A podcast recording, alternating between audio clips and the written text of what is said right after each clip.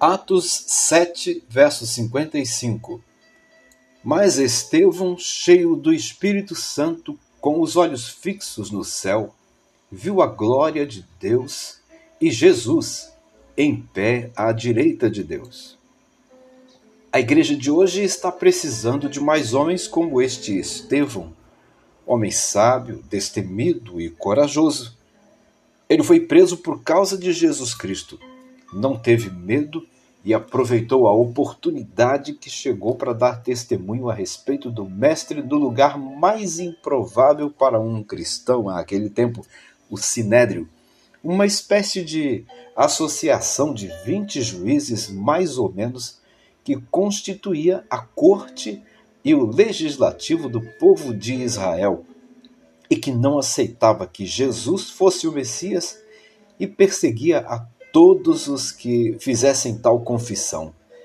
Estevão não se intimidou.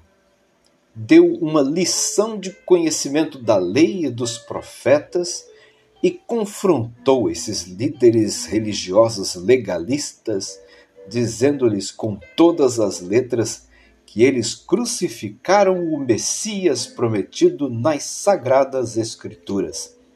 Estevão era um homem cheio do Espírito Santo.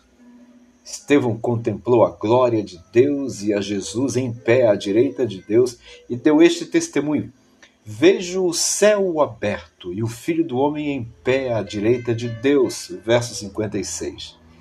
Este homem é o exemplo verdadeiro de que todo homem que entrega-se de corpo e alma a Cristo e se decide a ser testemunha fiel do Senhor é cheio do Espírito Santo e de sabedoria para testemunhar da glória de Deus onde estiver e em todo o tempo.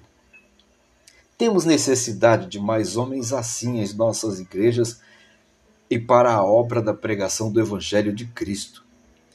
Quando buscamos a Cristo Jesus e nos dispomos a fazer a vontade dele, somos revestidos da unção do Espírito Santo e encorajados a testemunhar corajosamente do Senhor Jesus Cristo.